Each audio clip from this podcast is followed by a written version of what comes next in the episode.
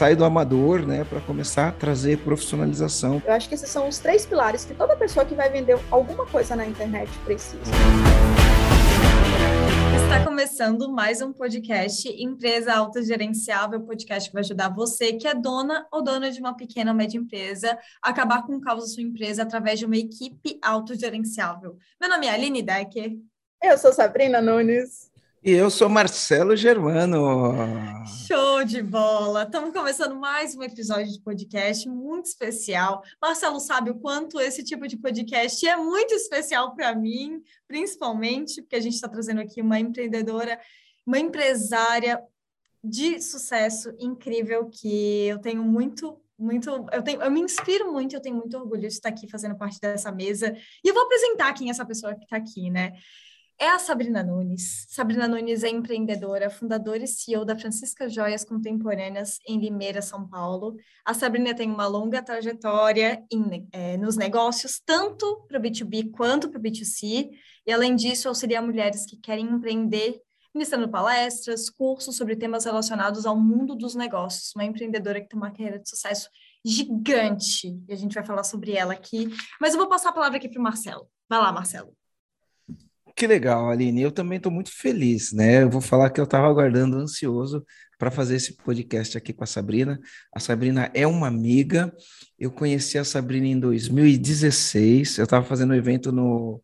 É, eu estava com stand no evento do Resultados Digitais, que era o RD Summit, aqui em Floripa. E aí ela estava já estava decolando na carreira dela, mas aquele negócio, né? Num caos total, uma empresa que que estava crescendo e crescendo rápido. E aí um amigo nosso em comum veio e apresentou ela, o Fábio Ricota. Veio, apresentou a Sabrina, conversei com ela e depois ela veio e fez o programa EAG. E ela fez 2017, então cinco anos se passaram é uma outra empresária, um nível de maturidade empresarial, um nível de conquistas assim incrível, incrível, e principalmente, né, ela é referência, né? Ela é referência no empreendedorismo feminino, ela é referência no, no e-commerce e ela é self-made, né? Ela é self-made, empreendedora que se fez, né? É, que se fez ao longo da jornada e foi desenvolvendo as competências e se tornou quem ela se tornou. Então, vou deixar ela se apresentar melhor. Sabrina, seja muito bem-vindo, obrigado por estar aqui nesse podcast com a gente. Acho que a gente vai ter um bate-papo muito legal aqui e, além de ser muito legal, vai ser muito instrutivo para quem está ouvindo a gente. Que bom, que orgulho estar aqui. Obrigada pela oportunidade, Marcela, Aline, é muito bom estar aqui com vocês. Mas tem uma coisa que eu não sei se você sabe, que é o porquê eu cheguei até você. O nosso amigo indicou você porque eu disse para ele assim: Fábio, sua empresa é tão organizada, as coisas funcionam tão bem. Como é que você conseguiu isso? Aí ele falou: Vou te apresentar ao Marcelo Germano. E foi assim que eu cheguei até você. Mas eu que sou legal. Sabrina, eu criei a Francisca. A Francisca, eu comecei a Francisca com 50 reais. E hoje, além da Francisca, eu tenho outros negócios. Eu ajudo mulheres a vender produtos físicos usando a internet. Eu tenho negócios no setor de cosméticos. Tem a Francisca, que é uma empresa voltada para mulheres. E estou aqui para poder contribuir com vocês aqui, para a gente fazer um podcast que possa ajudar todo mundo que quer vender produto físico usando a internet. Quem quer usar o e-commerce para vender, Hoje tem que pegar caneta e papel e anotar tudo, né? E e-commerce é uma das ferramentas mais poderosas que tem, né? Eu falo que ter uma e-commerce é como você ter uma loja na rua mais movimentada do mundo. E a, a rua mais movimentada do mundo é a internet. É lá que todas as pessoas estão, é lá que as pessoas estão comprando, é lá que elas estão pesquisando. Então tem que vender pela internet. É, sabe que tem uma pesquisa eu, eu vi essa pesquisa logo quando começou a pandemia. Então, é uma pesquisa de 2020, né? De repente, a gente precisa de dados mais atualizados. E só para a gente entender um pouco de tendência, né? Porque é bem, bem amarrado com essa narrativa que você falou. Quando começou a pandemia, a China ela tinha pela primeira vez passado as vendas no online, as vendas no e-commerce tinham representado mais de 50% de todas as vendas do varejo da China. Ou seja, naquela época o número foi 51%. 51% de todas as vendas de varejo que tinham acontecido naquele mês da pandemia na China tinham sido feitas pelo e-commerce. E isso é uma tendência mundial. Se eu não me engano, naquela época, na França, esse número era 38%. Sabe que número era esse no Brasil? Qual? 8%. 8%. Né? Então, quando a gente olha o, o, o, espaço, quer dizer, cinco vezes maior do que o que a gente era, né? E eu não sei qual é esse número hoje, enfim, não, não busquei esses dados, né? Então, sim, o, eu acho que as coisas mudaram e ninguém pode estar fora, né? E quem vende é, qualquer coisa hoje, de uma maneira ou de outra, tem que utilizar os canais de aquisição de cliente. O e-commerce tem muitos canais de aquisição de cliente. Quero aprender um pouco com você, né? Vamos compartilhar um pouquinho aqui com, com todo mundo. Inclusive, Marcelo, falando em dados, no último ano o e-commerce cresceu 38%. 38%, é muita coisa, né? E acho que cada vez mais é, Agora não é mais uma, ah, eu preciso estar na internet. É as empresas que estão com presença digital, elas lucram mais, elas vendem mais, elas atendem melhor os seus clientes. Perfeito, perfeito. Sabrina, para a gente começar do começo, conta um pouquinho como você começou a empreender, como é que, de onde que surgiu esse, esse teu desejo, por onde que você começou? Porque tu falou que foi com 50 reais. Mas aonde, em sã consciência, uma pessoa pensa em montar uma empresa com 50 reais no bolso? Sabrina, conta, por favor. Como é que começou, né? Eu comecei a empreender por necessidade. As pessoas empreendem por dois caminhos, ou por oportunidade ou por necessidade. No meu caso, foi necessidade. Eu sou do interior de Minas, uma cidade chamada Itinga. E aí, por necessidades da vida, fui para o Mato Grosso do Sul, porque eu precisava de trabalho. A cidade que eu venho é muito pobrezinha. E aí, lá no Mato Grosso do Sul, eu também não encontrei as oportunidades ou um trabalho que, que eu gostaria de ter na época, porque eu não tinha as habilidades necessárias e a única coisa que me sobrou foi cortar cana. Então, fui cortar cana. Mas quando eu cheguei na usina, eu via que os engenheiros ganhavam 5 mil reais. Naquela época era uma época muito difícil para mim, talvez a mais difícil da minha vida, porque eu deixei a minha filha em Minas para ir para o Mato Grosso do Sul. E aí eu olhava para aqueles engenheiros e falava: o que, que eu preciso fazer da minha vida para ganhar 5 mil reais? E essa virou minha meta audaciosa, grande cabeluda da vida, de querer ganhar 5 mil reais. Eu falei: tá, só tem um caminho, eu sendo engenheira também. Como, né? Se eu não tinha dinheiro para pagar a faculdade, é, Maracaju, que era onde eu morava, era uma cidade pequena também. E aí abriram vagas para o ProUni. Eu fiz ProUni, consegui uma vaga no Rio de Janeiro e vim para o Rio de Janeiro. Minha irmã morava aqui, vim morar aqui no Rio de Janeiro. E aí, aqui no Rio, eu consegui a vaga para a escola, para a faculdade Gama Filho, e eu consegui um, um, estágio na PUC. Só que são muito distantes, é, é, tipo mais de duas horas de distância entre uma e outra. Eu morava na Tijuca. E eu usava esse tempo para ler. E aí encontrei um, numa revista falando, ah, uma mulher pela internet, ela vendeu 5 mil reais. Na época, na época era uma notícia sobre pano de prato na pequenas empresas, grandes negócios. E legal que, assim, um dos momentos ápice para mim foi quando saiu uma matéria minha na pequenas empresas, grandes negócios, porque ver aquela matéria ali me inspirou. E eu espero que as pessoas que estão vendo o nosso podcast aqui hoje saiam ao menos mais inspiradas a fazer acontecer e a fazer dar certo. E aí, quando eu vi aquela matéria, eu falei, é isso que eu vou fazer. Aí eu fui no centro da cidade, peguei 50 reais que eu tinha, comprei bijuterias e coloquei no marketplace. A história contava sobre venda em marketplace. E coloquei no marketplace que existia na época. E foi ali que eu comecei a descobrir o mundo da internet, as oportunidades da internet, vender na internet. Foi eu não quero isso, Sabrina. Tem 13 anos, 12, 13 anos mais ou menos. 2010, mais ou menos. É, 9, 2010 ali, sabe? Outubro, novembro de 2009, sim, de 2010. Legal. E aí eu comecei, uh, continuei, né, trabalhando na PUC, coloquei os produtos lá, e aí eu recebi um e-mail do Marketplace assim, olha, se você quiser, a gente manda um e-mail para toda a nossa base, divulgando o seu produto, e isso tem investimento de 400 reais. Nossa, aquilo era muito dinheiro, né? Na, na época, para mim, era muito dinheiro. Eu morava num quartinho que, para você é, ficar as duas camas, minha e da minha irmã, tinha que fechar a porta para puxar a cama de baixo. Sabe aquelas camas que tem uma embaixo da outra, assim? E era mais ou menos 300 reais de aluguel, era 350 reais de aluguel, eu ganhava 50 reais de desconto porque eu lavava os banheiros do dono da, do lugar. Então era bem desafiador, sabe, o que eu estava vivendo, e mesmo assim eu decidi investir em mim e no meu negócio. E aí, diante daquela dificuldade, eu falei sim para o e-mail marketing, foi disparado e-mail marketing, aí eu vendi bastante aquele dia, deparei já com os primeiros desafios do e-commerce, porque eu não imaginava que tinha que ter mais quantidade que variedade. Aqui já foi uma pancada para mim, porque é, o que, que, você ouve, o que, que, você sabe sobre o mercado, né? Para vender você tem que ter muita variedade, você tem que ter modelos, você tem que dar opção para o cliente escolher. Porém, quando a gente fala de e-commerce, a melhor maneira de vender é tendo mais profundidade que variedade. E aí, como eu precisava de profundidade, eu aumentei o estoque. Falei, ah, vou aumentar, eu vou lá na Uruguaiana e consigo comprar de novo e envio. Só que não aconteceu isso, né? Eu aumentei a, a quantidade e aí eu não tinha aqueles produtos para entregar. E aí eu tive que aprender a gerenciar é, situações de quebra de estoque ali com o cliente, reverter a venda.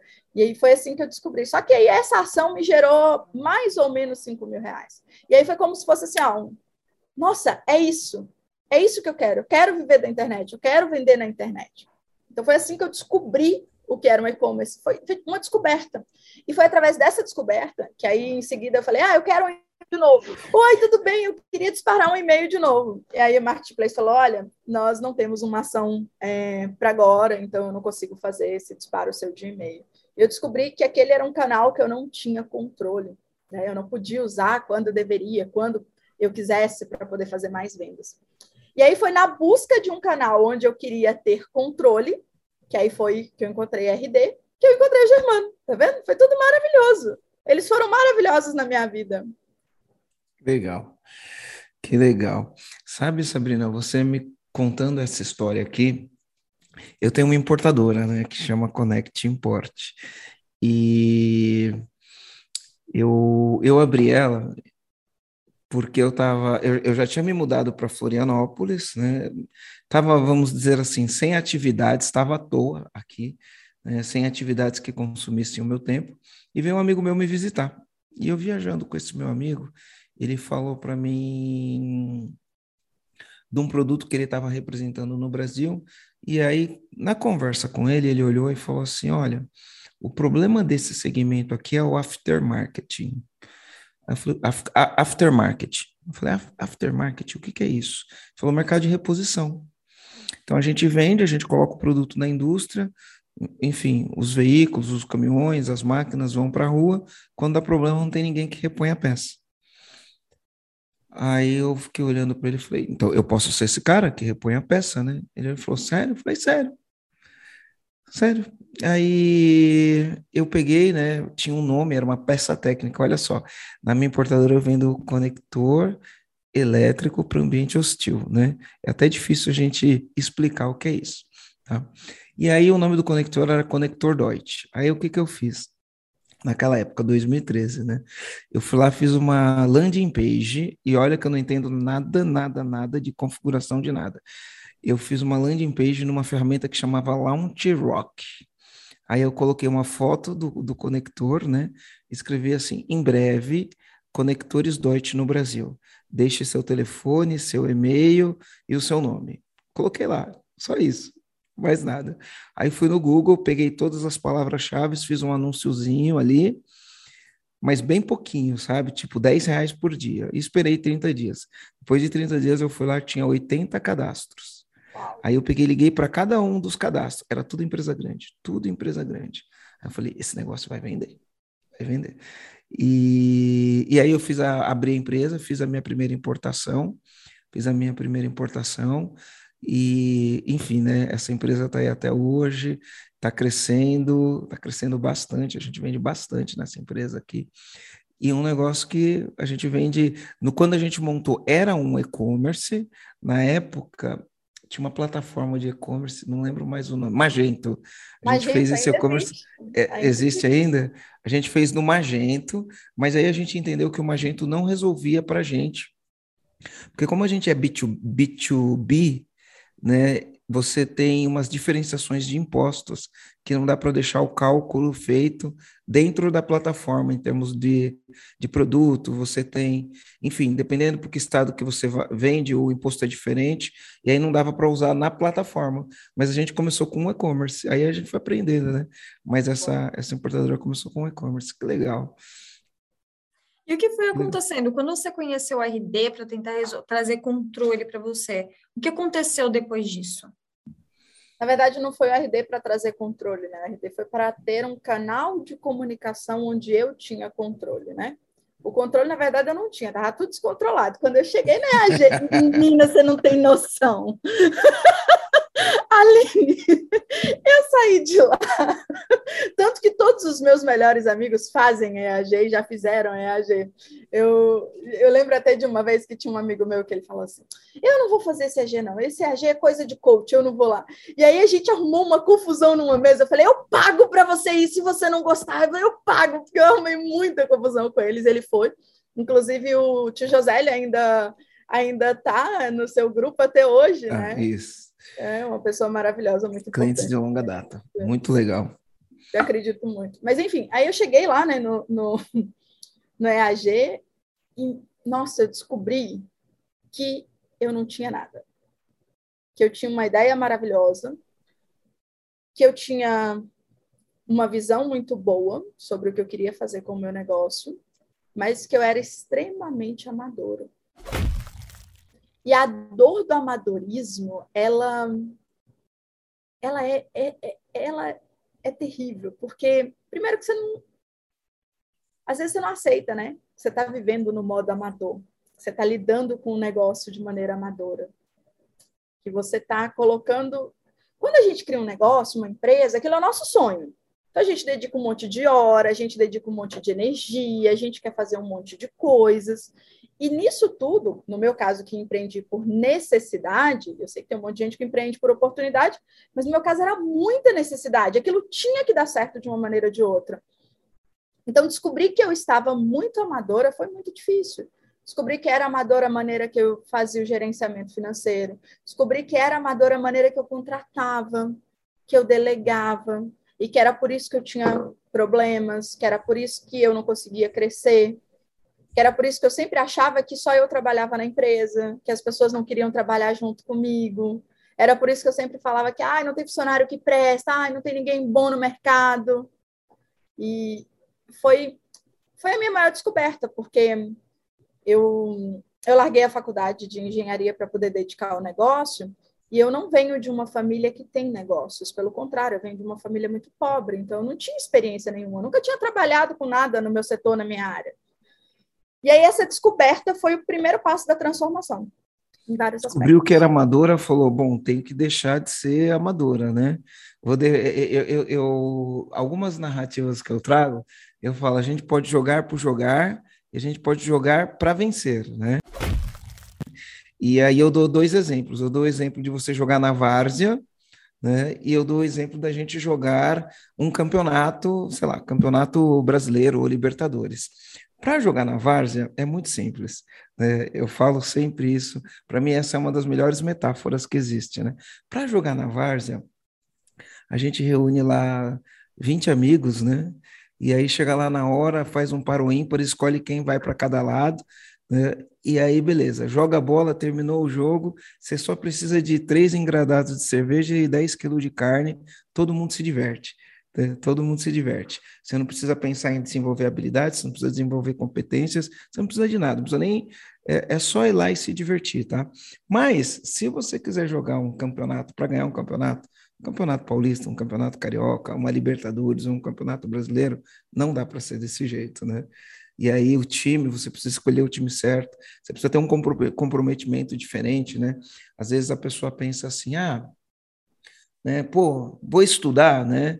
é, o estudar para o empreendedor, o buscar conhecimento, o aprender para o empreendedor, ele, se eu fizer a comparação aqui na Várzea, tá, é a mesma coisa do atleta que tem que fazer todo o treino físico para cuidar da musculatura e toda uma, uma dieta controlada para cuidar do peso, né? Então a gente tem que estar tá fazendo isso o tempo inteiro como empreendedor, né? aprendendo cada vez competências novas, desenvolvendo competências novas, principalmente as competências de liderança, tem que aprender a como trabalhar com processos, trabalhar com indicadores, fazer gestão e esse tipo de coisa. E aí a gente sai desse que você disse, né? Sai do amador, né, para começar a trazer profissionalização para gest da, da, gestão da empresa. Como foi essa jornada? Foi fácil, Sabrina? Bom, e dói, né? Dói primeiro porque você está pegando o seu filho ali que você ama, a sua empresa, seu negócio, e você descobre que você tem um filho feio. É muito difícil você ter um filho feio, entendeu? Ninguém quer ter filho feio. Filho feio não tem pai, gente, entendeu? Você pega aquele negócio e fala assim, gente, não é que isso aqui tá cheio de problema? Não dá, entende? Foi, nossa, foi, primeiro, foi um choque de realidade muito grande, só que ao mesmo tempo foi uma das melhores, uma das melhores coisas que eu fiz, porque ali naquele momento eu enxerguei coisas que eu não estava enxergando. Então, naquela sala, tinha algumas pessoas, vou dizer muitas pessoas, talvez eu era uma das poucas de produto físico da época que tinha, e eu acho que de e-commerce eu devia ser a única, mas tinha muitas pessoas do mercado de infoproduto. Que era uma coisa que o Marcelo tinha falado comigo antes, tinha me direcionado, tinha me mostrado um caminho, que o Marcelo tem essa habilidade, né? Ele enxerga coisas além que muitas vezes a gente não está vendo ali naquele momento. E ele foi uma das pessoas que me mostrou esse caminho do digital, de, da educação, de ensinar para outras pessoas o que eu estava fazendo. Então, eu acho que o mais valioso nessa fase de querer sair do amadorismo e tomar a decisão de estudar, porque não é fácil a gente fazer isso, e sem estudar é muito difícil você conseguir chegar onde você quer chegar, foi entender que eu estava pensando pequeno, foi descobrir que existiam outras maneiras de ter negócios que não era só aquilo e que estavam diretamente ligados à internet também. E estar naquele ambiente, para mim, eu acredito muito na força do ambiente, né? Estar naquele ambiente, para mim, foi primordial, porque eu via outras pessoas com os mesmos problemas que eu, com as mesmas dores que eu, e eu via outras oportunidades que eu não via fora. Mais uma vez, né? Empreender solitário. E aí eu estava lá sozinha, que eu não tinha nem contato com a minha mãe ainda, que eu tinha saído do emprego, porque ela queria que eu não saísse, né? Minha mãe sair do emprego, pô, não vai, pelo amor de Deus, fica no seu emprego, você tem uma filha para criar, tem... e, e eu não tinha nem com quem conversar sobre e-commerce, sobre internet, sobre vender, sobre gestão, nem com quem comemorar, sabe? A gente, quando vai para a linha de ter negócios, o ambiente que a gente nasceu, criou, os amigos que a gente tem, se eles não são pessoas que estão vivendo a mesma coisa que a gente está vivendo, é muito difícil. Você não consegue nem falar quanto você está faturando porque o olhar é diferenciado, o julgamento é diferenciado. Você não consegue pedir ajuda porque as pessoas que estão ali não estão capacitadas para te ajudar. E nem é culpa delas, é nós que estamos no ambiente errado. Então, acho que assim, é, o principal. Vou falar assim, de toda essa jornada, o principal foi ter a oportunidade de chegar no ambiente certo, de estar no ambiente onde as pessoas estavam buscando a mesma coisa que eu. Negócios sólidos no longo prazo, negócios lucrativos, empresas sem caos, sair do amadorismo. Legal, Sabrina. Você, eu me lembro, né? E a gente falou um pouquinho também antes de entrar. Hoje, hoje você tem 56 funcionários, né? E você tinha cinco na época, né? Pô, de cinco, né? De cinco para 56 é uma mudança que gigantesca, né? Inclusive o faturamento também ele cresceu no, no, numa proporção até maior do, do, do que essa. Como você foi gerenciando essas coisas? O que, que você foi aprendendo? Quais foram as parcerias, conexões que você foi fazendo que ajudou você a alavancar esse negócio? E depois, né, além de ter o teu e-commerce bombando, né, bombando, você desenvolveu todas as habilidades Black Friday, todas as datas, né? Dia das Mães, Dia dos Namorados, agora tá para vir, né? Vai ser é, datas boas para você. Todas essas habilidades do e-commerce que você habilidades e estratégias do e-commerce que você é, desenvolveu né, para criar no e-commerce e depois também as habilidades que você desenvolveu para aumentar o ecossistema, né? Porque uma coisa é a tua empresa cresce, a tua empresa cresce e só você cresce. Outra coisa é você criar um ecossistema cheio de pessoas que têm e-commerce, que querem aprender o e-commerce, que querem estar se desenvolvendo nesse e-commerce, né? Que querem, inclusive, às vezes, mentoria, esse tipo de coisa, e você cria um ecossistema que todo mundo cresce, e quando todo mundo cresce, fica bom para todo mundo. Como que foi essas transições aí? Primeira coisa, quando eu te conheci, eu tinha cinco colaboradores e não tinha vida, né? Não tinha vida, literalmente, era muito difícil. Eu via como uma louca. É, hoje tenho, eu acredito que tem até um pouquinho mais de 56 pessoas, tem várias vagas abertas, inclusive, a gente está crescendo bastante. Hoje eu tenho outros negócios, só que acho que. E eu sou mãe de um bebê de dois anos. Acho que isso é muito legal falar, né? Porque quem é mãe sabe o que eu estou dizendo. Para gerenciar um negócio, estar à frente de vários negócios, conciliando a maternidade, é desafiador. E eu fui mãe bem ali no início da pandemia, então imagina, né, que foi no quando cresceu muito também, né, foi uma grande oportunidade para todo mundo que já estava na internet. E aí, é, dentro, eu acho que o ponto principal disso tudo foi o ambiente, né? Eu descobri o ambiente, eu entrei no ambiente. E aí dentro do ambiente você começa a fazer conexões. Então, com o crescimento da Francisca, eu também entendi que eu podia ajudar outras mulheres a traçar o mesmo caminho que eu tracei, a ter o mesmo resultado que eu tenho, a construir seus negócios na internet, a vender seus produtos físicos usando a internet. E aí eu construí a escola. E lá, hoje, eu tenho alunas que criam e-commerce, alunas que escalam e-commerce e têm até e-commerces maiores que o meu. Tudo isso foi por conta de uma coisa que eu entendi que o empreendedor que vai vender na internet precisa, que é método, ferramenta e mentalidade. MFM. Eu acho que esses são os três pilares que toda pessoa que vai vender alguma coisa na internet precisa. E a descoberta desses três pilares veio pela escala do meu negócio, porque a Francisca ainda é o meu principal negócio, veio por criar outros negócios e veio também no amadurecimento ao mentorar outros e-commerces de vários segmentos, vários nichos que, que você possa imaginar. Então, o M de método é, é tudo que eu utilizo na Francisca. Eu lembro que uma vez eu passei um, um grande desafio na Francisca, que era o seguinte: eu queria vender, era mês de agosto, e os, as pessoas que são do comércio vão entender, a gente tem um ditado bobo que fala assim, agosto é o mês de desgosto, ai, agosto ninguém vende nada, ai, agosto é muito grande, ai, vender, bater meta em agosto é muito difícil, então já tem essa cultura aí dentro do mercado. E aí eu ficava olhando, poxa, mas como é que as outras datas vendem? Como é que eu vendo no Black Friday? Como é que eu vendia Dia das Mães? Como é que eu vendia é, em outras datas? Falei, bem, essas datas vendem porque a gente cria um evento para essas datas. Então, vou, e eu faço aniversário em agosto, eu sou leonina. Eu falei, ah, então vou fazer o aniversário da chefe. E eu repliquei uma estrutura, né, dentro desse aniversário da chefe. Porque como é que acontecia lá no meu gráfico do Analytics, né? Vinha assim, venda dia das mães, boom. Vendia, vendia dia dos namorados, boom. Vendia, vendia dia é, Black Friday, Natal, Ano Novo. Era assim, os picos, né, de venda. Eu falei, poxa, mas eu não quero ter pico de venda só quando o mercado manda, eu quero criar os meus picos de vendas. E aí foi onde surgiu o método, foi é, entender que o cliente compra pela oferta. E a oferta, pelo evento, né, pela, por quando você gera o desejo nele. E aí eu criei o aniversário da chefe, e naquele ano o aniversário da chefe vendeu mais que a Black Friday. E aí eu criei toda uma estrutura da metodologia que é pautada na estratégia de vender o seu produto, trazendo grandes picos de audiência de venda para o seu produto, independente das datas comemorativas que existem no mercado.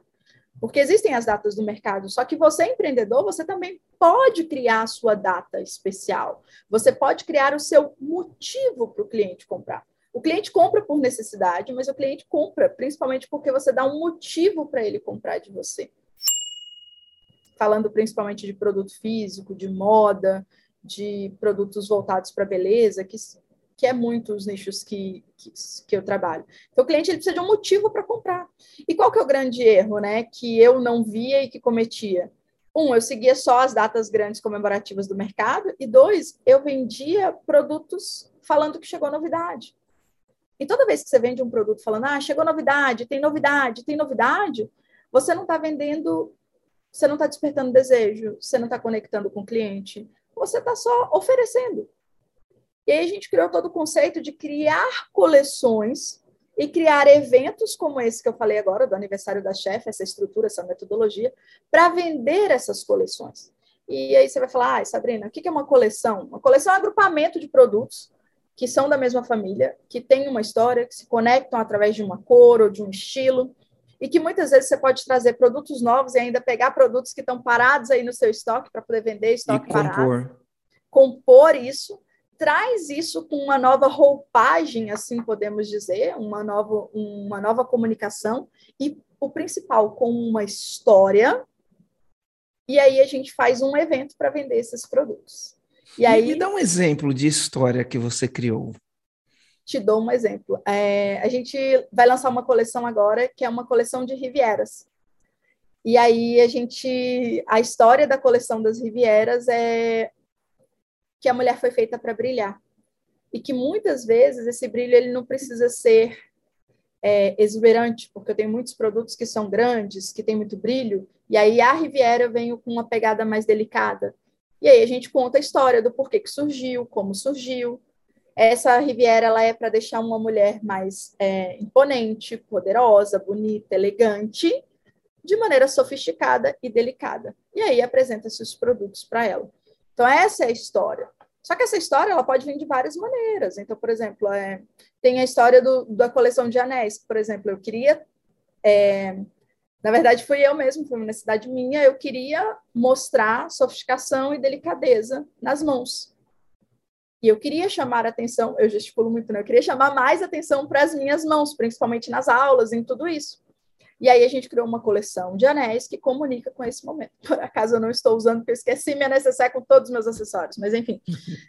É, é, aí vai criando as histórias, as conexões para poder contar e aí fazer o evento para vender o produto fazer, é, criar né, essa oportunidade de vender o produto. O aniversário da chefe, por exemplo, né, tem a história. É o meu aniversário, quero comemorar com vocês que são meus clientes. Então, eu vou fazer uma oportunidade única, com descontos, com presentes, e vou trazer isso para vocês. E aí a gente vai construindo a história, vai envolvendo a audiência, normalmente histórias verídicas, né, com emoção, com oportunidade, porque o cliente compra se tem oportunidade. E aí, na hora, você deve, já, a Aline já deve estar pensando assim: ah, essas oportunidades aí é só desconto, que eu sei que ela já ia me mandar uma. Sabrina, essa oportunidade aí é só desconto? Não. A oportunidade pode ser um kit especial que você monta, essa oportunidade pode ser um presente, porque eu acredito muito que presente vale mais que desconto. Então, a gente cria essas oportunidades e comunica essa oportunidade. A grande intenção desse tipo de ação é vender para novos clientes e vender mais para os mesmos clientes. Qual que é o público principal que mais compra da Francisca hoje? Qual que é a faixa de idade da, das pessoas que mais compram? Da Francisca, acima de 23 anos, mas a gente tem feito um trabalho muito legal agora, tem um canal novo de, de aquisição de novos clientes que a gente está trabalhando no TikTok, e a gente está pegando uma galera até acima de 23 anos lá no TikTok. Legal. Legal. Que legal. Que legal. Então, ô, ô, Sabrina, deixa eu te perguntar uma coisa sobre o e-commerce em si, né? Isso serve tanto para o e-commerce quanto para até para alimentação, né? Porque a alimentação é o delivery e o e-commerce é o e-commerce. Mas hoje a gente vê, a gente está rodeado das plataformas, né? Então, quando você pensa no e-commerce, tem várias plataformas, Mercado Livre, Magazine Luiza, é, Submarino, enfim, vários, várias, vários marketplaces. Você, quando começou, né, você começou por causa de um marketplace, né? E, e, o marketplace ele tem um problema que às vezes o marketplace é o terreno dos outros, onde você tem menos controle, onde o jogo é um jogo de preço, né? Normalmente quem está no jogo do, do marketplace, não estou falando que é ruim, não, é um canal de aquisição de cliente, assim como todos os outros, né? Mas ele é um jogo onde ele, ele, ele é bastante, a concorrência é bastante acirrada, ela é bastante hostil, né? Uh, como que se diferencia no mercado hoje, né? Ou no marketplace ou fora do marketplace para fugir da do, do, do, do, mar de sangue, né? Para poder sair do mar do oceano vermelho e ter um oceano um pouco mais azul. Como que a gente faz isso? Bem, a primeira coisa a entender, só para fechar o assunto do marketplace aí, é a mesma visão de muitos empreendedores empresários que começam na internet e acham que o Instagram é loja online.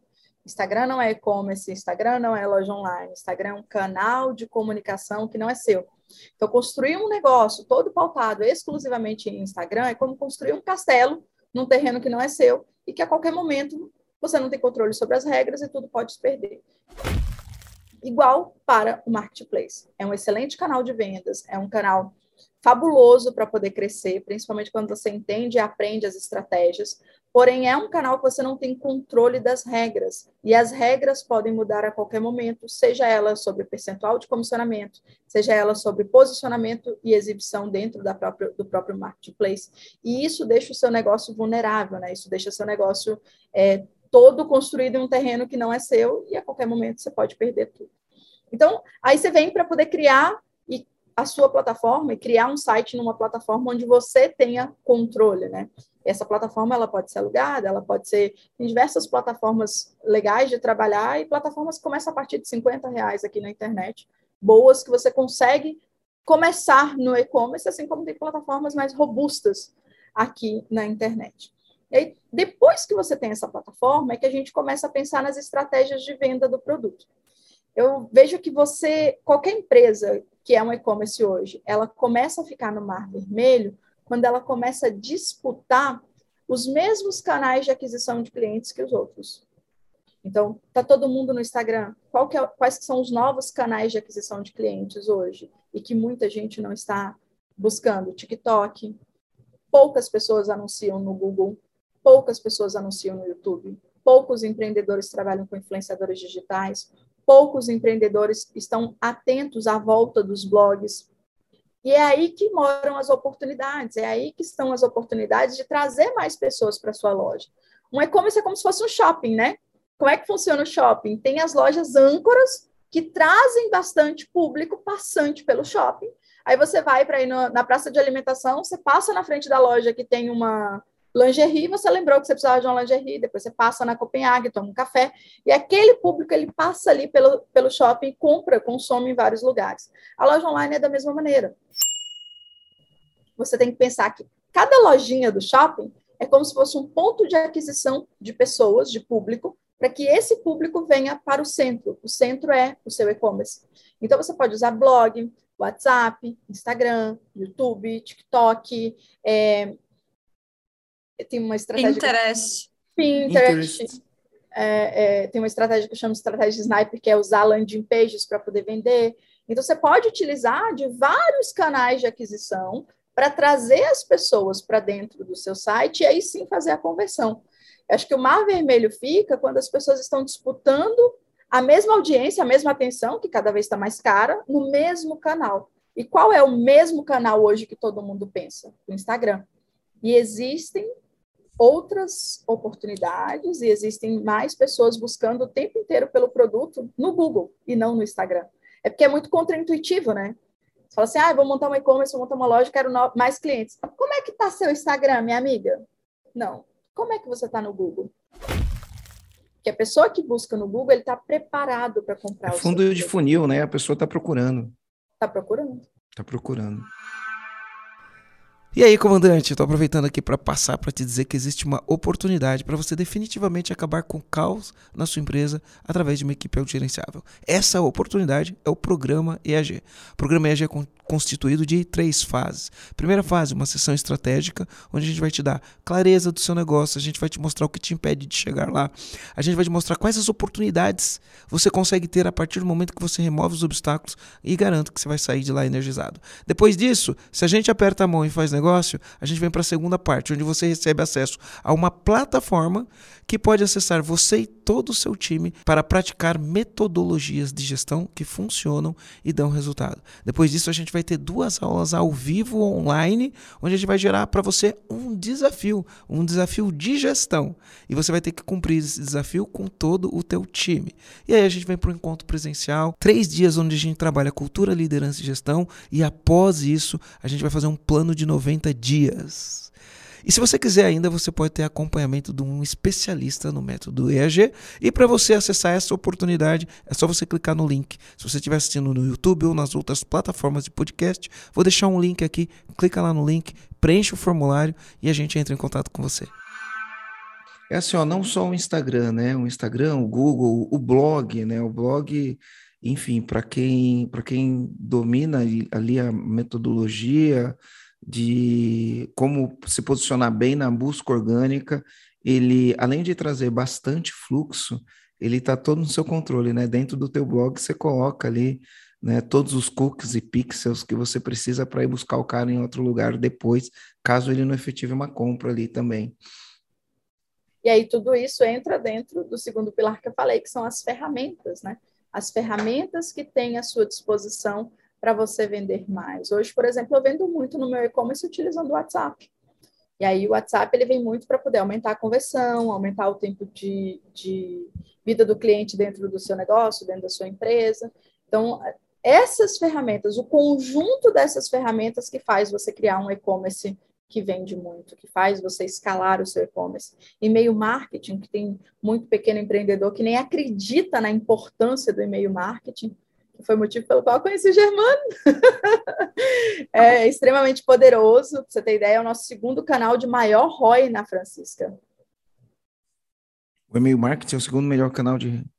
É o melhor ROI. Melhor, melhor ROI. ROI. o cara já está na tua base, numa... né? O investimento numa plataforma de e-mail marketing é muito menor que o investimento, por exemplo, de tráfego que eu faço. Então, automaticamente, ele me dá um, um, um ROI maior e eu consigo falar com pessoas que já conhecem a minha marca, eu consigo trazer oportunidades. É um canal que você consegue usar até para conectar com outras, outros canais para poder vender mais o produto. É isso que eu queria entrar, assim, quando você falou, quando você falou agora do, de como que você utiliza o e-mail. De que maneira você costuma produzir esses conteúdos? Instagram, TikTok e tudo mais? Porque eu vejo muita gente que tem, é, principalmente produto físico, eles usam uma panfletagem digital, né, que a gente chama, que é produto, produto, produto, produto, produto. De que maneira você utiliza essas, essas redes sociais até para gerar um, uh, ideias para esses comandantes que estão assistindo? Tá. É, o nosso objetivo com uma rede social é gerar antecipação, despertar desejo e venda. Então, esses são os três pontos que a gente faz. A gente gera antecipação. Quando eu vou fazer qualquer oferta ou qualquer campanha e eu quero mostrar algo que vai acontecer e chamar a atenção da audiência, a gente gera valor para eles dentro da antecipação, dentro do conteúdo. Só que também, ao mesmo tempo que tem muita gente que faz panfletagem, tem gente que produz um, um material achando que é um conteúdo, só que ele não fica nem uma panfletagem e não tem nenhuma oferta. Então, é, é encontrar isso, encontrar a linha de comunicação da sua audiência. Acho que é extremamente importante. É, dentro do Instagram, eu uso algumas estratégias que levam muita audiência para o nosso site. Então, eu tenho uma estratégia chamada Live Boom, que são lives que ninguém aparece, que não aparece uma pessoa, que são, é um banner estático na live, com oferta é, com, com grande urgência que leva, direciona pessoas para o site. Eu faço live shopping, a gente faz é, uma comunicação robusta dentro do Instagram para poder mostrar para as pessoas o que a gente tem, o que a gente vende. Eu faço trabalhos com influenciadores dentro do, do Instagram. Aí a gente vem para o YouTube. O YouTube eu gero mais conteúdo de valor, ensinando algo, mostrando algo, ensinando a limpar o produto, ensinando a usar o produto. Aí a gente vem para o TikTok. O TikTok é uma, ele não é uma rede social, sabe? Eu acho que o TikTok é um canal de entretenimento. Então lá a gente tem uma comunicação diferenciada, uma comunicação mais divertida, é muito sobre mostrar bastidores, é mais sobre. É, tem um quadro que é muito legal, que é mostrar o pedido da pessoa. Então a gente mostra o pedido do cliente ali no, no TikTok. Então, cada canal de aquisição de pessoas de tráfego para o seu site, ele tem uma comunicação diferente. E a gente usa essa comunicação, a gente entende o canal primeiro para depois criar a estratégia de comunicação. Sabrina, sabendo é, de todo o contexto assim, de construção, de educação, de sociedade, e bastando olhar para dentro de turmas, a gente olha dentro, por exemplo, das turmas dos, das turmas dos encontros que a gente tem, é, do programa EAG e tudo mais, meu, no mínimo, e ainda chutando alto, 70% são homens, né, empresários homens dentro das turmas. Não tem problema nenhum, mas isso é algo, é uma evidência. Eu queria entender, dentro dessa tua jornada como empreendedora, você chegou a enfrentar alguns desafios por ser uma mulher empreendedora dentro dessa jornada? Se tu puder contar um pouquinho sobre isso, seria incrível. Ah, o primeiro desafio é só por ser mulher, né? Porque mulher você tem que trabalhar na empresa e mesmo assim você não está isento dos seus trabalhos de casa e ainda é mãe. Então, esse já é o primeiro desafio. E ainda tem que ser esposa. Então, esse é o primeiro desafio de qualquer mulher empreendedora, equilibrar tudo isso, né? Já começa aí. Não precisa nem ter situações externas que a gente sabe que existe. Então, quando fala em, em mulher, você já vem com a carga a mais já que os homens porque você é mãe, você é esposa, você tem as atribuições da casa, que são sua responsabilidade, e ainda decidiu criar um negócio. Né? Então, a gente já vem com uma carga a mais, mesmo que não tenha ou tenha né, situações externas que, que isso acontece. Eu decidi tra trabalhar e atuar num, num ramo extremamente masculino, que é e-commerce. Tem muito homem, tem poucas mulheres, hoje já muito mais que antes, e é natural né, que tenha situações é, legais e situações desafiadoras, como qualquer outro nicho onde tem mulheres. Só que acho que o mais importante é que nós mulheres também temos um olhar diferenciado sobre os negócios e sobre a gestão, uma habilidade de fazer mais coisas que os homens, mais coisas ao mesmo tempo, né, Aline? Gente, nós somos um outro. Isso eu tenho que concordar, Sabrina, mas eu tenho que concordar contigo. A gente tem uma habilidade de fazer mais coisas ao mesmo tempo que o homem, então eu, isso não é um problema. Eu sou minoria aqui, né? Mas é, eu, eu prefiro fazer uma coisa por vez, no final das contas. Ah, As mulheres, elas têm uma habilidade de fazer mais, co mais coisas ao mesmo tempo, e empreender é desafiador para qualquer pessoa. Só que aí, quando você fala de uma mulher, igual eu sou uma mulher que venho de uma uma vida muito pobre e de um lugar sem oportunidades, é, é mais desafiador ainda, né? Porque no meio disso tudo, além de toda essa jornada, faltava conhecimento. Né? Eu, além de ter os desafios femininos, me faltava conhecimento. E, e aí foi, foi bem daí até com uma conversa com a Bianca Boca Rosa, que é uma, uma pessoa muito especial na minha jornada. A gente conversando, ela falou: Amiga, você tem que se posicionar para mulheres. E eu era tão ignorante, tão ignorante, que eu virei para ela e falei assim: mas por que, que eu preciso falar para as mulheres? Olha como é que tem um monte de mulher. Eu não conseguia enxergar que as mulheres precisavam mais de uma voz, que elas precisavam de pessoas entendendo mais os desafios femininos na jornada do empreender, que elas precisavam de um acolhimento diferenciado. E não era que as mulheres não precisavam, era que eu não conseguia enxergar isso. Então, o primeiro passo de processo de evolução disso é que, de tanto estar no meio de ambientes com energia masculina, eu comecei também a ter energia masculina e ser uma energia masculina sem dar voz e oportunidade para tantas mulheres que estavam ao meu lado precisando de um olhar feminino, de um cuidado maior sobre elas e sobre o negócio delas. Porque tem um ponto, a maioria das mulheres, quando começam a empreender, elas deixam algumas coisas de lado, sabe? Assim, é bem desafiador isso mesmo, equilibrar tudo isso. Deixa eu falar uma coisa aqui. Uh, vou puxar um pouquinho de, de sardinha, já que a gente entrou nesse, né, né, né, né nesse ponto, né? E, ele é sensível não só para mulheres, mas ele é sensível em várias outras, vamos dizer assim, segmentações, tá? Uh, esse assunto. Então, por exemplo, para mim, eu que sou um empreendedor negro, né? É, é, é um desafio, né? Ser empreendedor é um desafio, ser empreendedor negro também é, e eu não estou aqui querendo é, me fazer de vítima, não, né? Eu tenho muito orgulho da minha jornada, eu fico muito feliz quando eu vejo um, um empresário negro, né? Um empresário negro é, performando, tendo sucesso. Ainda bem, a gente tem grandes exemplos hoje, né? Grandes, grandes exemplos de empresários negros. Aí, Geraldo Rufino, né? enfim, tem, tem, tem vários grandes nomes aqui e, e, eu me sinto muito feliz de fazer parte desse grupo, né? Mas hoje, aproveitando o que você falou, eu recebi uma mensagem de uma pessoa aqui, uh, vou falar até o nome dela, não sei se isso vai chegar nela, né? Chama Tamara Damares. É uma empreendedora, empreendedora e negra. E foi tão legal ter recebido a mensagem dela, eu respondi para ela, falei, olha, é assim, ó, eu já tenho um viés de olhar para o empreendedor negro, né, e ficar feliz quando vejo um empreendedor negro se destacando, né. Aí você está trazendo o da mulher, né, pô, para a mulher se destacar, o ambiente ele é masculino, né? Aí eu fico pensando, para uma mulher negra se destacar é mais difícil ainda, né? Então, para mim, eu, meu, soubesse como eu fico feliz de ver uma mulher se destacando, e se for uma mulher negra, porque você vê mais mulheres se destacando, mas você não vê tantas mulheres negras se destacando. A gente tem poucos exemplos, né? Poucos exemplos. E quando eu vejo isso daqui, meu, enche meu coração, juro, enche, enche muito meu coração. Eu vejo que a chave disso, Marcela, é quando alguém dá permissão para a pessoa. Né? O que, que é dar permissão? É eu ver a Sabrina, uma mulher empreendedora, tendo sucesso sendo mãe, por escolha dela, tendo a família dela, e crescendo eu vejo essa pessoa me dar permissão de que eu também posso ser.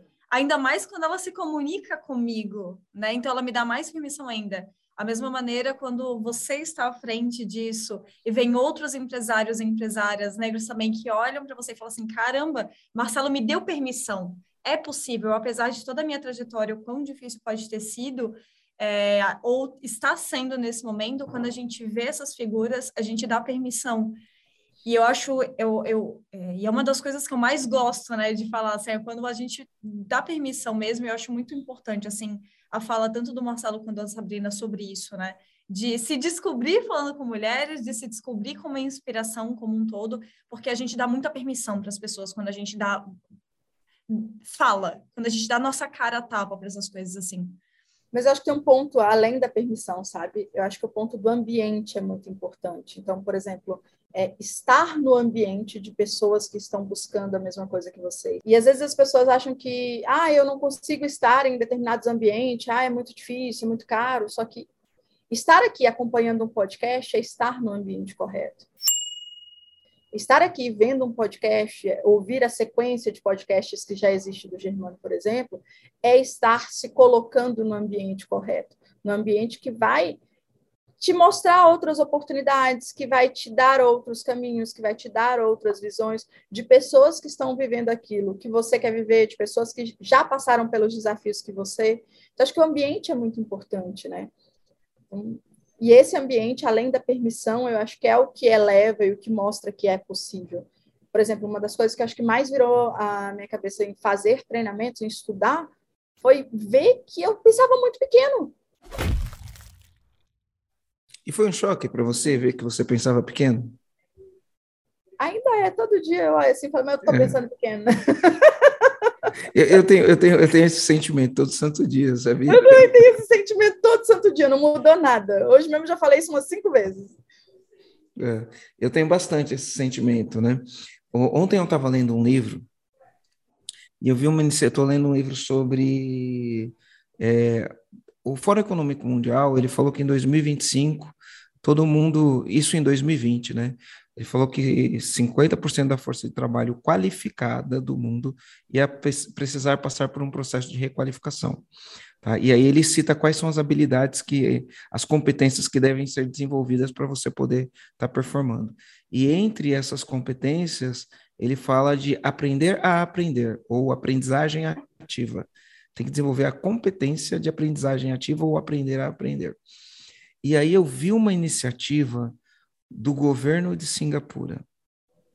O governo de Singapura fez uma iniciativa que ela envolve funcionários, que ela envolve empresários, que ela envolve empresas de treinamento, fez uma baita, uma baita de um, programa onde ele pega qualquer carreira, qualquer carreira, ele identifica nessas carreiras quais são as competências para você é, performar ontem, né? Que se você não tiver isso, você já está atrasado.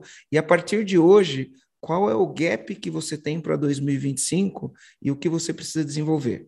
Então, por exemplo, se eu entro lá numa carreira de engenheiro, eu vou olhar ali na carreira de engenheiro quais são as competências que, ó, hoje para eu estar no mercado são essas as competências que eu preciso. Só que 2025, se eu não tiver essas competências, eu estou fora. E ao identificar o gap das competências, do que a gente precisa para performar, você pode entrar, eles dão um, valor em, em, em, dinheiro deles lá, não, não sei dizer assim quanto que é, que eu uso este crédito do governo, eu me qualifico para ter esse crédito para fazer algumas dessas formações aí, para eu estar qualificado. Aí a gente está com o nosso projeto de universidade corporativa, onde a gente vai fazer qualificação dos funcionários que trabalham nas pequenas e médias empresas. Cara, quando eu vi isso do governo de Singapura, eu falei, nossa, Marcelo, como você está pensando pequeno, né? Você está pensando uma coisa, eu podia estar tá pensando no Brasil inteiro, né, em termos de, de qualificação das pessoas no Brasil inteiro. Eu estou pensando aqui num público muito nichado, muito específico. Então, às vezes, essa incomodação é muito boa, né? A gente pensar num, numa coisa ampla que vai causar uma revolução na maneira como a gente vive. Sim, sim. Mas eu, eu tenho uma percepção sobre isso, Marcelo, sobre o que tu hum. falou. Porque eu acho que é válido, sim, é o pensamento do pensa grande, mas às vezes o pensamento grande não impacta algumas pessoas que deveriam ser impactadas ou que poderiam ser impactadas. Então, quando a gente fala, por exemplo, eu vou falar com todo mundo, ou eu vou falar só com mulheres, é uma escolha, mas às vezes se eu falar com todo mundo, eu não vou impactar, boa parte das mulheres seriam impactadas se eu falasse com elas. Então, eu vejo que tem espaço para absolutamente todo mundo. Né? Tem espaço para as pessoas que vão fazer projetos gigantes e tem espaço para as pessoas que vão fazer os projetos menores nesse aspecto, porque é, a gente tem que ir ajudando todo mundo, e dependendo do tipo de comunicação e com quem eu falo, e o tipo de projeto que eu escolho executar, enfim, ele vai impactar pessoas diferentes. Então, acho que a Sabrina ia completar de alguma maneira também. Não, é, eu só ia dizer um pouquinho assim sobre que isso também só é possível porque a gente está em movimento, né? A gente está no meio de, no ambiente que que prospera isso. A gente está num, num ambiente que as pessoas estão falando de outras coisas, você ouve outras pessoas falando e, e você já começa a, a transpor aquilo para dentro do seu negócio, para dentro da sua estratégia. É um ambiente de transformação, no final das contas, né? Perfeito. Sabrina, eu queria saber duas coisas aqui, tá? Uh, a primeira coisa, uma coisa bem específica uh, do segmento, né? Ou para que os comandantes que a gente é, que está ouvindo, estão ouvindo a gente aqui agora, eles possam entender como isso funciona, porque é óbvio para você, mas eu acredito que não é óbvio para 90% dos comandantes que, enfim, trabalham na que, que tem empresas nesse país, né? Você falou que no e-commerce você faz muito trabalho com influenciadores, né? Uhum. E talvez muitos comandantes queiram trabalhar com influenciadores, mas eles não sabem como é trabalhar com é, influenciadores e qual é o caminho para se trabalhar com influenciadores. Quais são as ações que ele pode ter para trabalhar com influenciadores? Bem, acho que a primeira coisa é entender que o influenciador é como se fosse a Globo, só que acessível para todo mundo. As pessoas, elas estão muito mais conectadas a influenciadores. A Aline riu aí, mas é eu verdade. Eu tô amando tuas metáforas, assim. Eu... É, mas é tipo... Imagina, antigamente, você olhava a Juliana Paz e estava a moda do Brasil inteiro numa novela. Né? Hoje em dia, não. Hoje tem voz para várias pessoas. Hoje mesmo a gente estava fazendo uma um estudo de influenciadores aqui, e eu falei, olha, tem essa aqui que é gorda, tem essa que é negra, tem essa aqui que não gosta de acessórios, tem essa que é mais natureba, tem essa que gosta de grife, a gente tem que tra trazer e falar com essa diversidade de pessoas. Eu acho que a rede social veio para dar voz para as pessoas e, e, fazer com que a gente consiga chegar a, a pessoas que, às vezes, era ditado alguma coisa. Enfim, como é que você Primeiro, trabalha com influenciadores, entendendo que existem três níveis de influenciadores. Existem os micro-influenciadores, os nano, primeiro, nano-influenciador, micro-influenciador e os macros. Quem são os macros? Artistas, é, profissionais que hoje já têm acima de 4, 3, 2 milhões de seguidores. Esses são os macros. Esses, eles comunicam para uma audiência em massa. Aí tem o micro-influenciador. Quem é o micro-influenciador? É aquele que tem ali entre 300, 600 mil seguidores. E quem é o nano-influenciador? É aquele que tem menos de, de, de 20 a 100 mil seguidores. Isso é, cada nicho interpreta de uma maneira, tá? Então, por exemplo, se a gente pegar um nicho de beleza, vai ser assim, mas se pegar um nicho específico, vão ser menores os públicos. Macronichos, é óbvio, né? Que essa dimensão é maior. Então, moda, beleza, a dimensão é maior. Vou pegar é, empresas, por exemplo, os, os, influenciadores são bem, são bem menores. Então, acho que isso é, é um grande ponto. Entender isso. Depois que entender, você vai entender o modelo de trabalhar com cada um deles. E aí, cada nicho de influenciadores tem uma maneira de trabalhar. Ou é por um licenciamento, onde você faz uma coleção com eles, ou você trabalha com percentual, ou você trabalha como rede de afiliado. Existem várias maneiras de trabalhar com influenciador. E aí, quando você entende isso, você vai fazer um trabalho de pesquisa interna para saber se realmente esse influenciador fala com a sua audiência. Se realmente esse influenciador ele se conecta com o seu produto. É a mesma coisa, ah, vou falar, vou fazer um anúncio de Pampers, de uma fralda Pampers, mas eu tenho, vou fazer com uma moça que é uma musa fitness e que não tem filho, não conecta, não vai ter mulheres, mães ali para poder comprar a fralda ou para conhecer essa fralda. Então, esse é o primeiro ponto. Entender também que cada rede social ela tem uma abordagem diferente do influenciador e um posicionamento diferente dessas pessoas quanto ao, ao, produto, né? Então, assim, o nível de influência que um youtuber faz é diferente do nível de influência de um influenciador de Instagram. E aí o nível também é diferente da galera do TikTok. O TikTok é muito mais creator. No TikTok, eles criam mais as coisas. Eles não acreditam em influenciadores, eles acreditam em creators e pessoas que estão criando uma maneira diferente de comunicar. No, no, Instagram, não, é uma mídia de influenciadores, onde a beleza é um quesito muito importante, a beleza das coisas, tá? Não só a beleza estética, a beleza das coisas, a, a, a harmonia seja do design ou do produto ou do prato que você vai comer, desde de um ponto a outro. A beleza é um ponto fundamental no Instagram. E aí vem no YouTube, onde no o, YouTube Instagram um... também tem muito de lifestyle, né? As pessoas se identificam. Eu, eu, eu, vejo o Instagram assim, as pessoas se identificam pelos valores e pelo lifestyle, né? E essa comunicação ela acontece muito, enfim, é uma leitura minha, tá? Não estou falando que é exatamente isso, mas é minha leitura. E essa essa comunicação vai acontecer tanto no feed quanto nos stories, mas principalmente nos stories. É meio que um reality show da vida real, né? Sim. Sim, e, e a comunicação e a conexão ali é diferente. E aí o tipo de influenciador que você vai escolher para trabalhar naquela mídia é diferente. E aí a gente tem também o YouTube, né? Que aí o, o tempo de consumo de tela é outro, a maneira de comunicar é outra. Normalmente no YouTube ensina mais a fazer algo que o teu produto pode estar inserido dentro daquilo que está se ensinando. Então, o empreendedor que vai trabalhar com influenciadores, ele precisa entender, antes de tudo, o que, que ele quer.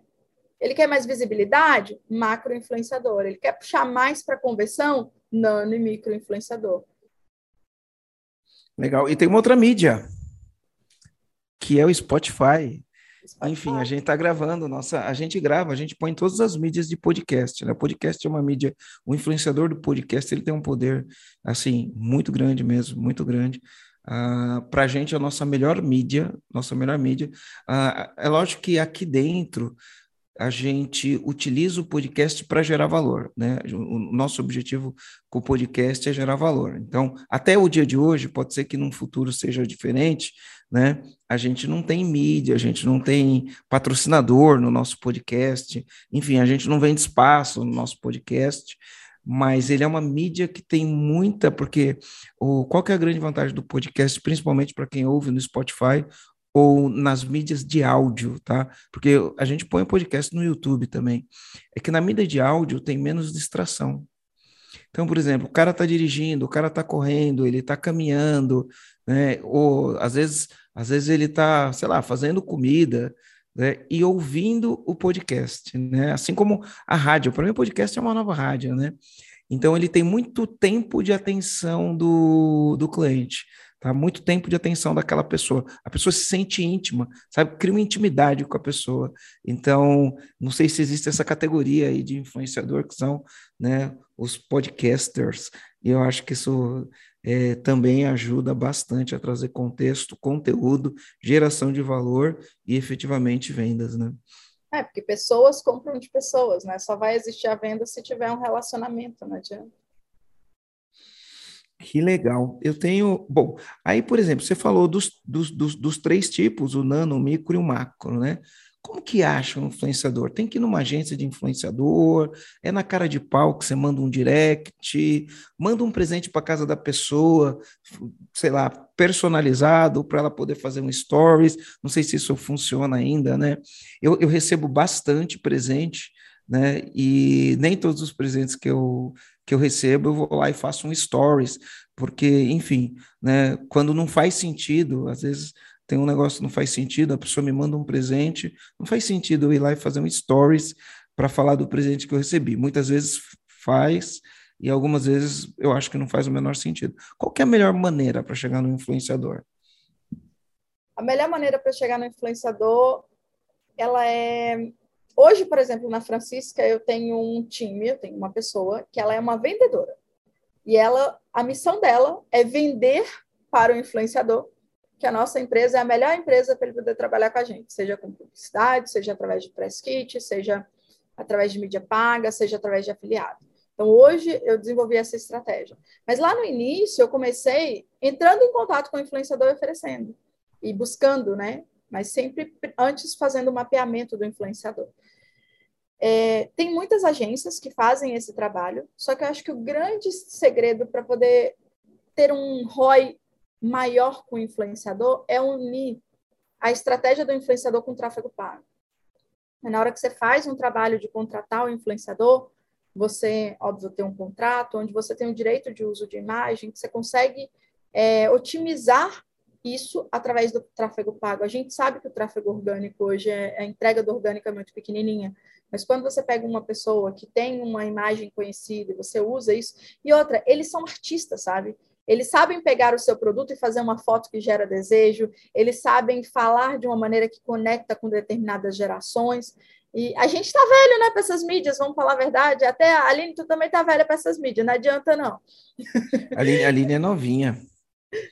É, mas eu não vejo a Aline como, como uma pessoa que estaria no TikTok, entendendo de todo o TikTok, tudo isso. Eu faço, eu vamos lá, aquela, né? Mas eu não, eu não uso, não, não, eu não, eu não me conecto tanto com eu ser criadora. Eu consumo, mas eu não consumo tanto. Mas eu consumo também, mas mais porque eu quero ver o que está acontecendo. E claro, tem bastante coisa legal lá também, tem né? Coisa legal. Né?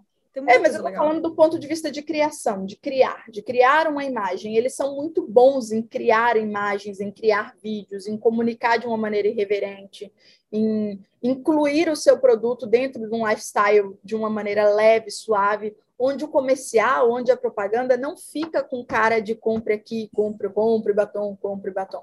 Então você traz essa inteligência deles para dentro do seu negócio e você potencializa essa inteligência com tráfego pago. Eu acho que essa é uma das melhores estratégias. Não é comprar a mídia só para falar com a mídia do influenciador. É comprar também a inteligência dele para produzir um conteúdo que você faz. E distribuir para a sua própria audiência, né? Para a sua audiência, ou até para dele, dependendo da negociação. E qual que é o investimento, geralmente, para isso? Tipo, um investimento. Depende, né? Não tem, não tem o que falar. Porque depende é muito do influenciador. É. Depende do influenciador, depende do que você vai anunciar, depende do da margem de lucro. Que, vai tocar, né, que você vai fazer um projeto de um ano, você vai fazer um, um anúncio só. Então não tem uma. Eu fiz uma ação muito legal, Sabrina. Fiz uma ação muito legal, bem legal mesmo, eu fiz. E deu bastante resultado, assim, deu bastante resultado. Fiz uma ação para uma padaria, inclusive foi a Aline que me deu a ideia, né? Foi a Aline que me deu a ideia, e aí eu fui fazer e deu muito resultado mesmo, bastante. Quando falo bastante, eles aumentaram acho que quase 40% a venda em um mês com essa ação. Tem um, um, um TikToker né, que é o Mustache. Ele tem o review do Mustache. Então, o que, que o Mustache faz? Ele vai nos restaurantes e faz review.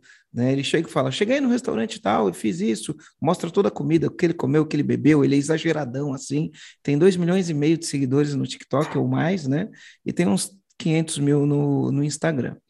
Aí ele, ele, ele já faz esse trabalho de review. Então, o que eu fiz? É, eu contratei ele, ele fez o review, só que aí eu fiz uma coisa que ninguém faz, porque as pessoas só fazem o review. Né? Eu fiz o review e fiz os criativos para o tráfego pago. Então, eu peguei o review e o review eu só impulsionei, né? Como era negócio local, eu impulsionei num raio de, enfim, 5 quilômetros do local e eu peguei, além do review, eu fiz criativos com call to action. Então, eu fiz um criativo para as oportunidades. A gente olhava as oportunidades da padaria, aí a gente fez um criativo para café da manhã. A gente fez um criativo para tomar um café depois do almoço. A gente fez um, um criativo para fazer o happy hour na, na padaria. A gente fez um criativo. As imagens dele? com as imagens dele, ele falando, é ele narrando. Eles têm uma, uma visão, uma conexão. Criar, é. é. eles têm uma visão muito linda para criar as coisas. E aí a gente fez, fez para delivery e fez para encomenda. Né? Fez para delivery, tipo iFood, e fez para encomenda, para encomenda de bolo, encomenda de festa. Deu muito bom fazer isso. Foi muito legal, foi muito legal mesmo. Eu tenho mais uma pergunta, tá? Vou mudar de, de assunto aqui. Sabrina. Para lá. Você falou de algumas coisas que eu identifiquei, decisões difíceis que você tomou, tá? Então, conforme você falou aqui, é, teve algumas decisões difíceis, ir para o Mato Grosso, ir para o Rio, né? ir para a universidade, sair da universidade, enfim, fazer um investimento de 400 reais para mandar um e-mail. Você teve vários desafios aqui da, da, ao longo da jornada, dos que você contou e teve os que você não contou, né? Se você pudesse falar quais foram os, os três maiores desafios que você teve nessa jornada, quais foram eles? Nossa, eu acho que o principal maior desafio foi quando começou a crescer e fazer a gestão das pessoas. Isso foi um desafio muito grande. E que bom que existem caminhos validados para isso, né, para poder encurtar esse diminuir. E é muito difícil, porque nesse momento eu comecei a entender que as pessoas que faziam parte de uma empresa que faturava 200 mil, 300 mil por mês, não seriam as mesmas pessoas que fariam parte de uma empresa que faturava mais de um milhão por mês.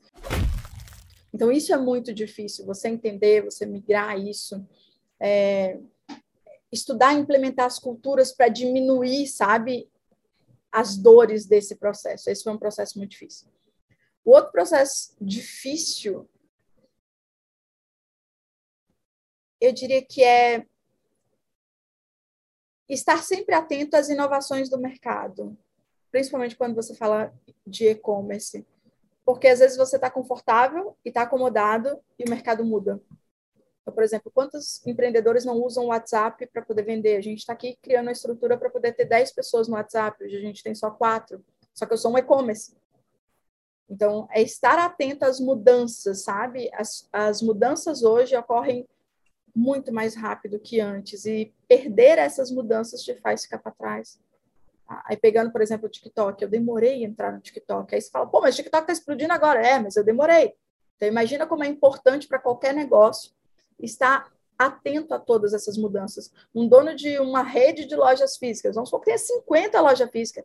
Se ele não está com a presença digital consolidada, ele está perdendo espaço para muita gente. Isso é estar atento às mudanças. E o terceiro desafio, eu acho que foi eu mesma.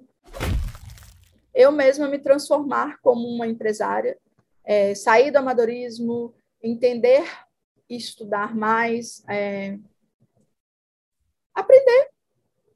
Aprender com os erros, com os tombos que a gente toma né, durante a jornada, levantar, implementar, fazer, sair da operação.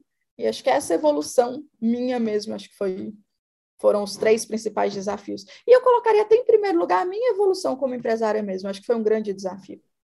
Esse é um grande Porque desafio. Eu a gente chegar é até onde eu tô, sabe?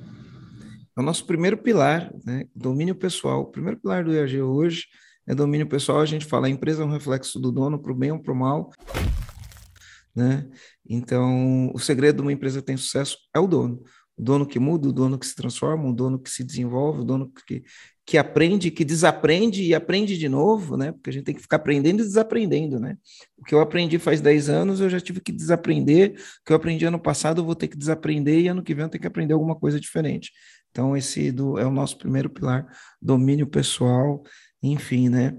Uh, talvez essa decisão seja uma das mais importantes mesmo. Então, crescer, né? Fazer gestão, entender o time, tomar decisões difíceis em relação ao time, se transformar e é, estar atento às novidades. As mudanças que legal, que legal. Uau! E, Aline, você tem mais alguma pergunta antes de eu perguntar para ela como que as pessoas fazem para achar a Sabrina? Tenho mais uma pergunta assim que é Sabrina, você conhece o nosso quem, quem são as pessoas que escutam o nosso podcast? Você é uma das pessoas que buscou a gente, que não, não necessariamente buscou, encontrou a gente dentro desse caminho e eu queria que você deixasse um comando. Qual é o comando que você daria para essas pessoas que estão neste momento ouvindo o podcast? Você pode dar o comando do jeito que você quiser. Se quiser direcionar para mulheres, se quiser direcionar para e-commerce, qual é o comando que você quer, que você deixaria para esses comandantes que estão ouvindo? Cuide do ambiente. Cuidar do ambiente. Porque se você está no meio de pessoas que estão estudando para concurso, você pode ser a próxima pessoa a querer fazer concurso você está no meio de pessoas que estão cuidando mais da saúde, que estão é, se importando mais em viver com mais qualidade de vida, você vai ser a próxima a estar cuidando mais disso. Se você está no meio de pessoas que estão trabalhando para crescer negócios, para se melhorar e para evoluir, você vai ser a próxima pessoa a estar fazendo isso. Então, acho que o ambiente é o principal comando. Cuide o ambiente, esteja no ambiente das pessoas que são o que você quer ser, que estão caminhando para ser o que você quer ser que já estão onde você quer estar. Acho que o ambiente é extremamente importante. Não tem como você ter um negócio de sucesso, você escalar o seu negócio, você transformar a vida dos seus colaboradores ou de outras pessoas se você está no ambiente errado. Isso é verdade. Eu me lembro de uma conversa que eu tive com você ano passado e eu ajudei você a tomar uma decisão justamente por isso, né? Sobre o ambiente. A gente, é, a gente participa de um grupo e, e, e, esse grupo que a gente participa, que é o Platinum, ele é um investimento alto para estar tá lá todo ano, né? Investimento altíssimo para estar tá lá. E a Sabrina estava é, em dúvida, e eu falei para ela, Sabrina, eu não saio daqui porque eu, eu saio daqui, eu perco esse ecossistema. Então, eu estou em vários ambientes como esse, a gente paga, enfim, são verdadeiras fortunas, né? Mas que, na, na verdade, são bons investimentos que a gente faz para estar tá dentro desses ambientes. Ambiente de marketing digital, ambiente de alta performance, ambiente empresarial, né? A gente faz parte de alguns. E estar nesses ambientes permita com que a gente é, fique atento ao que está acontecendo de novidade. Porque se tivesse fora, né, eu vou falar, se eu tivesse fora desse ambiente na pandemia, talvez eu teria tomado um rumo totalmente diferente. Mas quando estava dentro desse, desse ambiente, com muita gente com medo, tinha muita gente performando. E o fato de estar do lado de pessoas que performam, olha e fala: opa, se está todo mundo performando, eu preciso performar também. Né? Então, vamos fazer o que precisa fazer, em vez de ficar com medo. E aí foi o que a gente fez e deu muito resultado. Que legal, que legal. Sabrina, quem quiser achar você, quiser saber mais sobre e-commerce ou quiser saber mais sobre bijuteria, como que faz para te encontrar? Quais são as principais mídias? Bem, eu, o meu Instagram é Sabrina Nunes FJ, de Francisca Joias. A minha marca chama Francisca Joias, então no Instagram, no YouTube, em todos os canais você vai encontrar com esses dois nomes. Sabrina Nunes e Francisca Joias. Legal. E você produz conteúdo falando sobre e-commerce, falando sobre empreendedorismo, sobre empreendedorismo voltado para mulheres. Para ajudar a vender produto físico usando a internet. Que legal, que legal. Incrível. Sabrina, obrigada por ter aceitado o convite para estar aqui com a gente no podcast. É um prazer imenso te ouvir, é um prazer imenso estar fazendo parte dessa mesa com você hoje também. E tenho certeza que esse podcast vai trazer tanto várias dicas, né? Foram várias dicas práticas para serem colocadas realmente para aumentar as vendas, para aumentar, para fazer com que o negócio, principalmente o e-commerce, dê certo. Né? Então a gente saiu aqui com várias dicas, mas também para inspirar muitas pessoas com toda a tua trajetória. Então, obrigada por ter Obrigada mais uma vez pela oportunidade, por estar aqui e contem comigo sempre que precisar. Que legal. Eu queria que os comandantes que estivam, estiverem ouvindo aqui, se estiver ouvindo no YouTube, vai lá no YouTube e coloca qual comando você pegou nesse podcast. E se você estiver ouvindo ele no Spotify, dá um print na tela do Spotify, faz um stories no Instagram e marca arroba Marcelo Germano EAG, arroba Sabrina Nunes é, FJ. FJ ou arroba Francisca Joias. Marca lá que a gente vai repostar quando você marcar a gente lá. Beleza? Eu fazer meus stories aqui também. Pera aí, Marcelo. E gravando podcast aqui com o Marcelo, com a Aline, já já vai estar lá no podcast Empresa Autogerenciável. Marcelo, obrigada pela oportunidade. E se você precisa melhorar a sua gestão, viver uma empresa sem causa, é aqui, ó. Esse é o cara muito importante em toda a minha trajetória, que já me ajudou e me ajuda muito. Muito obrigada pela oportunidade. Eu que agradeço, Sabrina. Obrigado, obrigado, Aline. É isso aí, valeu. Beijo.